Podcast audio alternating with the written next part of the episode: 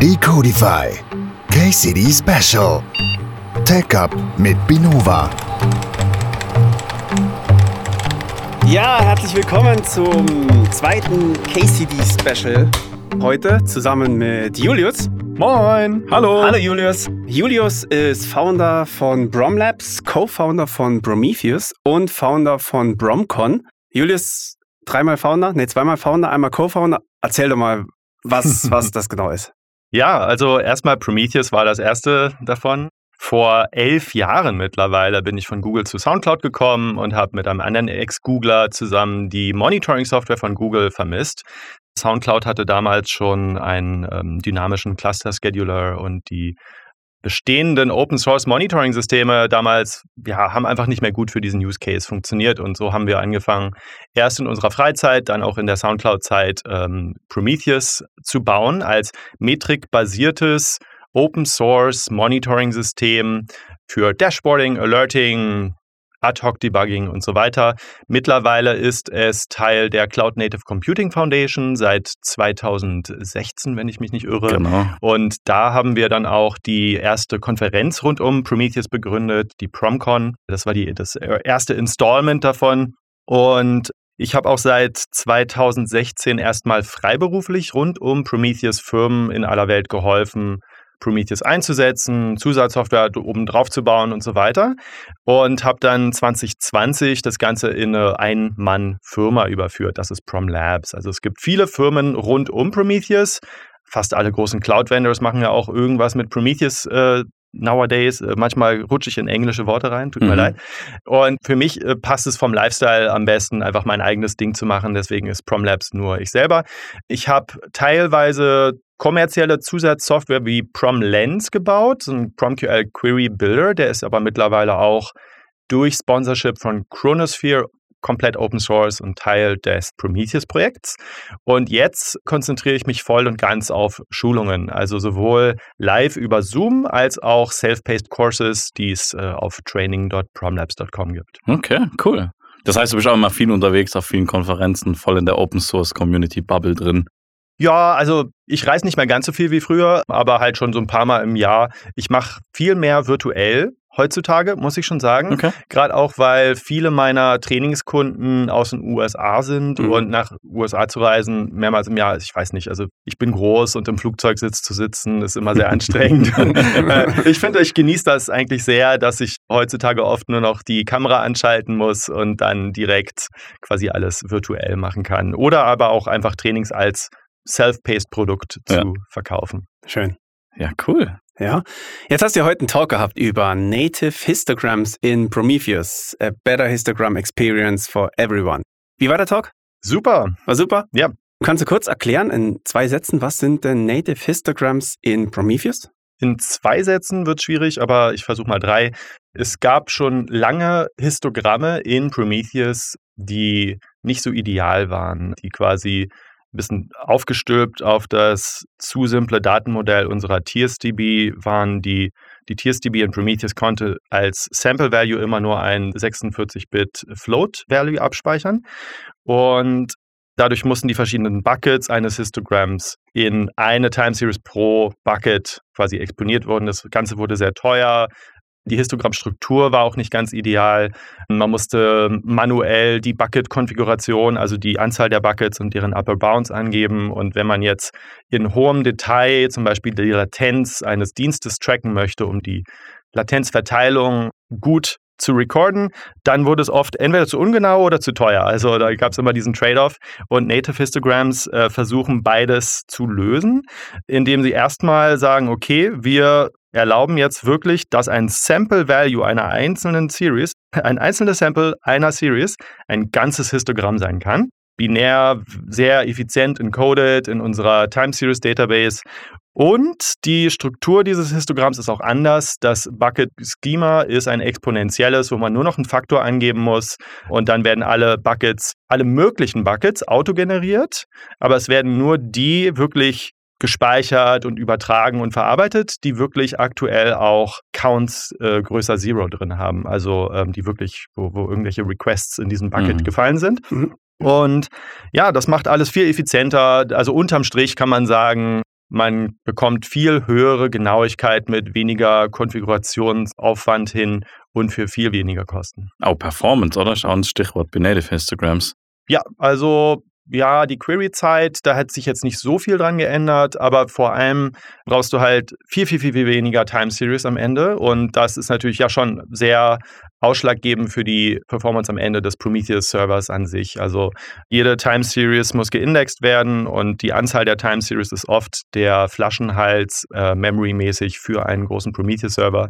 Oft bei Leuten, die wirklich große Services tracken, die Latenz davon mit Histogrammen, dann sieht man halt, okay, 90 Prozent deiner Time Series in deinem gigantischen Prometheus-Server kommen aus deinen Histogrammen. Und äh, mhm. das wird sich jetzt alles um Faktor 10 oder so verringern. Okay. okay.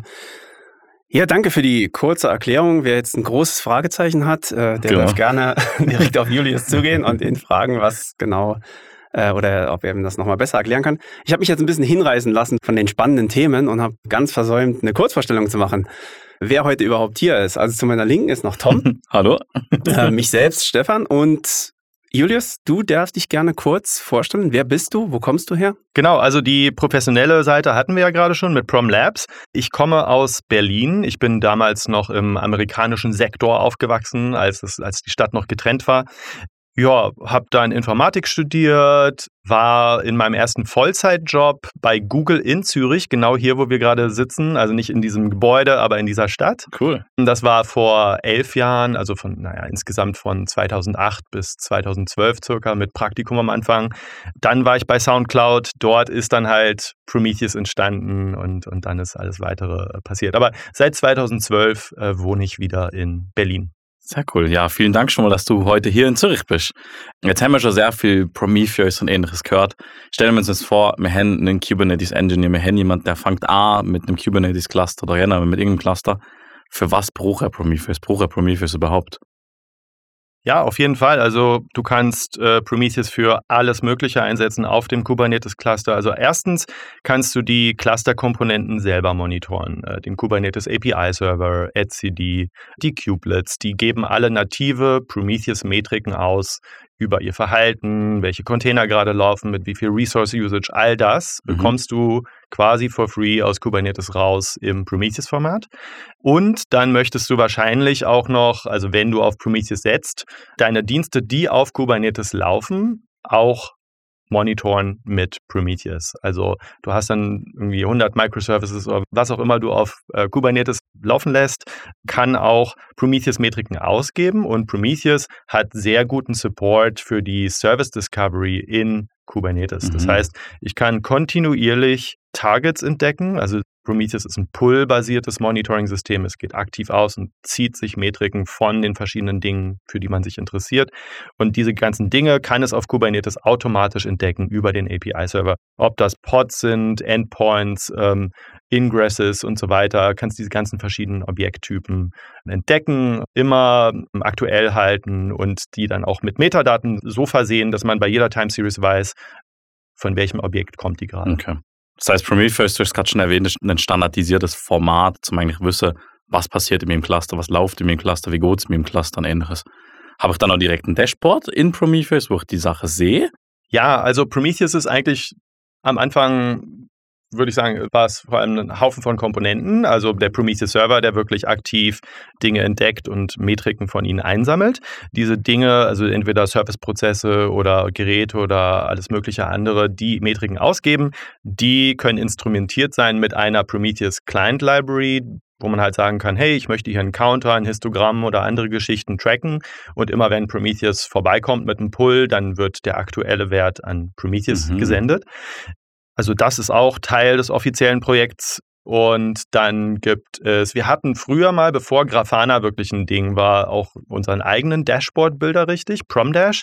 Der ist aber schon lange, lange deprecated, weil dann Grafana daherkam und natürlich das alles besser gemacht hat und sich voll aufs Dashboarding fokussiert hat. Das heißt, für Dashboarding verwenden eigentlich alle Leute Grafana zusammen mit Prometheus. Äh, man kann in Prometheus selber in dem Server auch Graphen erstellen, aber das ist eher so zum Ad-Hoc-Debugging. Äh, Und dann haben wir noch eine andere Komponente, den Alert Manager. Der ist halt wirklich dafür da, nicht Alerts zu berechnen, äh, die, also das macht immer noch der Prometheus-Server, aber der Alert Manager routet die Alerts, aggregiert sie über die Zeit und über Dimensionen. Also zum Beispiel, wenn 100 Hosts down sind, dass man dann nur eine Notification bekommt, aber alle Details in dieser Notification drin sind.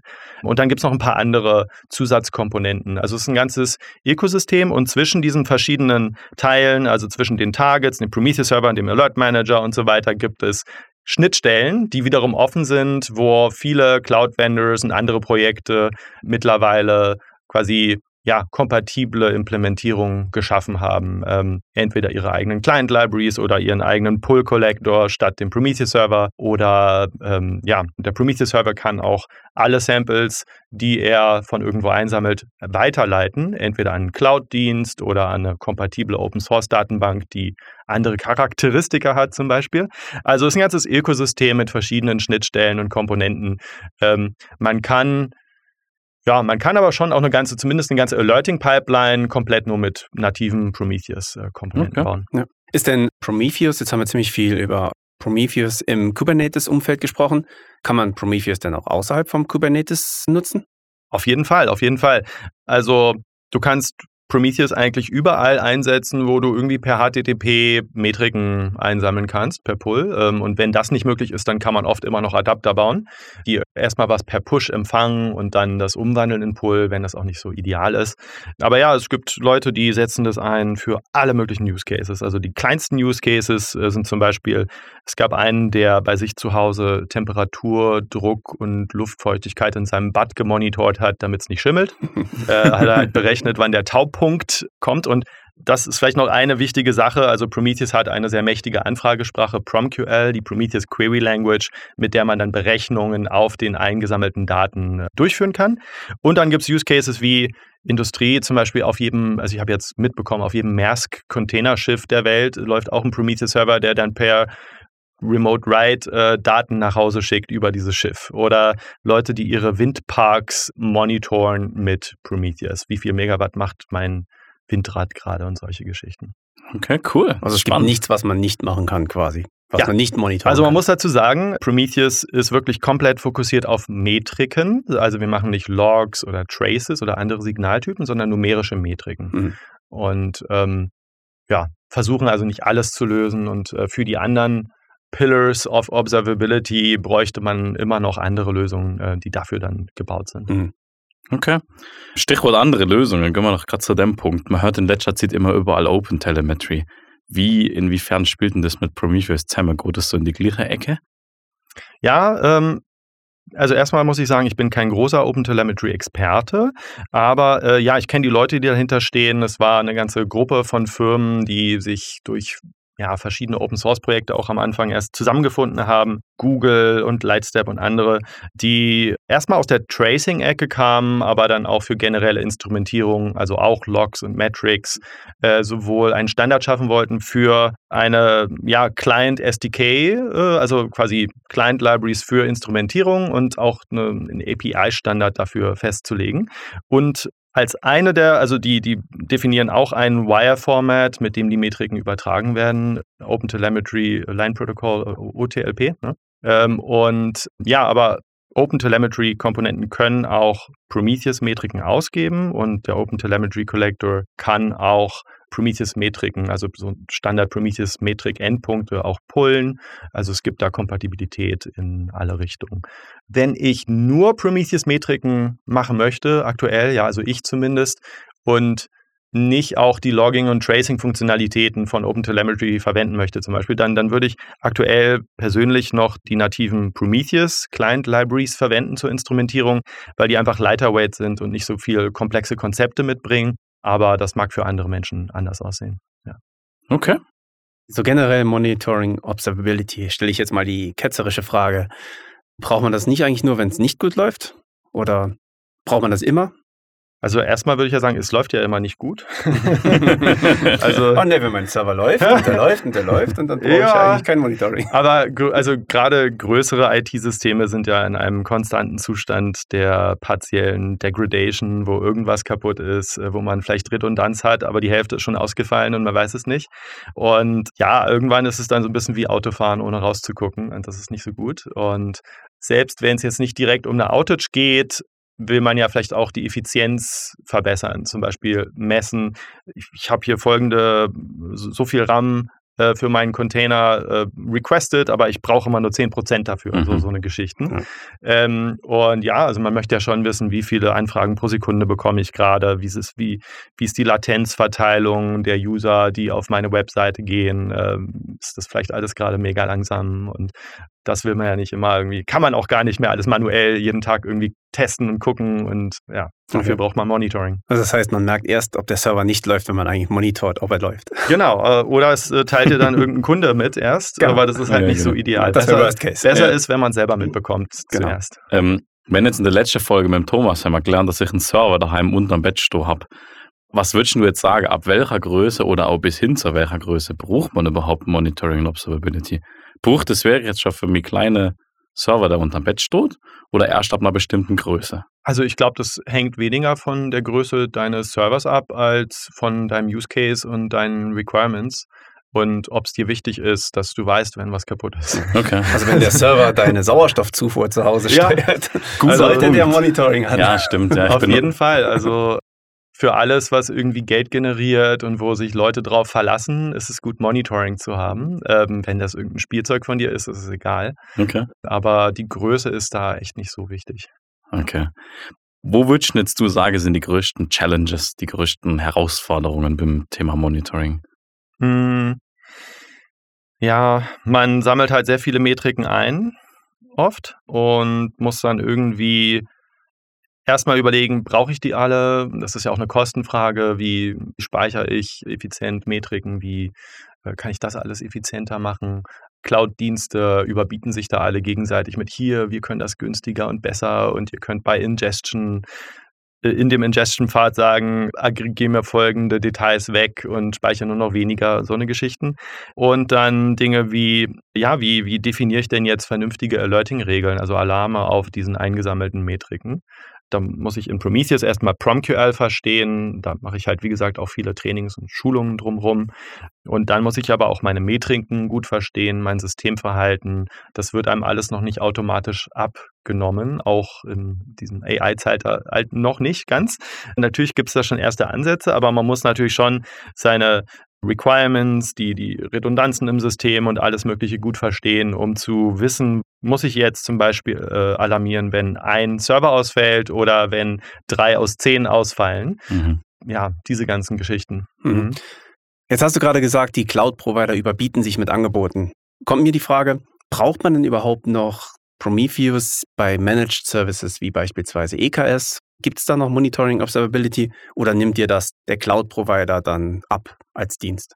Also teilweise nehmen die einem das ab, dass sie sagen, hey, wir haben ja auch schon UI mit Monitoring-Produkt eingebaut und alles. Und da gehen auch schon, wenn du jetzt ein Managed Kubernetes Cluster bei denen dir klickst, äh, quasi viele Metriken von diesem Cluster rein. Aber man hat ja doch immer auch Custom-Anforderungen und eigene Dienste und eigene Applikationen, die halt Dinge tun, die der Cloud-Provider gar nicht wissen kann. Es geht ja nicht nur darum, dass wirklich der Base-Layer deiner Infrastruktur nicht kaputt ist, sondern dass alles, was du noch oben drauf baust, auch korrekt funktioniert und dass es auch wirklich, wenn es jetzt ums Definieren von Alerting-Regeln und Thresholds und so angeht, ähm, dass es deinen Anforderungen wirklich genügt.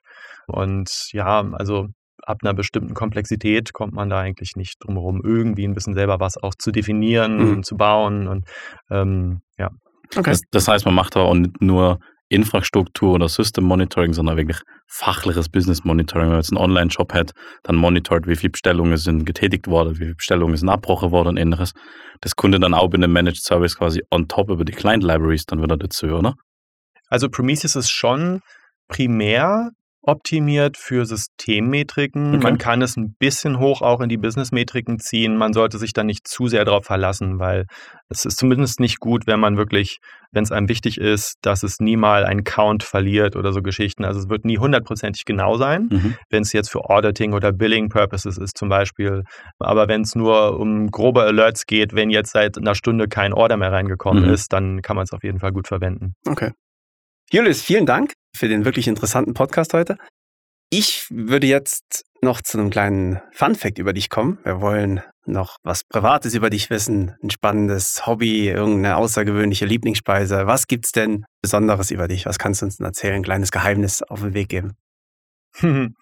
ähm, also eine Sache, die vielleicht ganz interessant ist historisch, ist, dass ich in Westberlin im amerikanischen Sektor aufgewachsen bin und ich war sieben, als die Mauer gefallen ist und war selber noch mit Hammer und Meißel an der Berliner Mauer und habe sie mit abgebaut und Okay. hatte dann auch viele Mauerstücke damals, äh, echte originale Mauerstücke, nicht diese Fake-Stücke, die jetzt an Touristen verkauft werden. Okay. Aber die sind leider alle ähm, im Strudel der Zeit verloren gegangen. Aber es war eine spannende Zeit, die ganze Wende damals.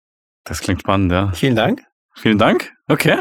Ich denke, wir sind am Ende vom heutigen Podcast Genau. hier von KCD Special.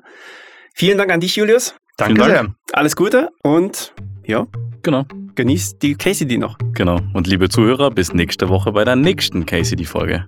Dankeschön. Danke. Ciao. Ciao. Solltet ihr Ideen oder Verbesserungsvorschläge haben oder auch wenn wir mal was Falsches erzählt haben, so würden wir uns über euer Feedback freuen. Dies könnt ihr uns entweder direkt per Mail an decodify.binova.com oder über unsere Homepage binova.com slash decodify zukommen lassen. Auf unserer Homepage findet ihr auch noch weitere Informationen rund um Binova und das gesamte Team. Das war der Podcast Decodify KCD Special.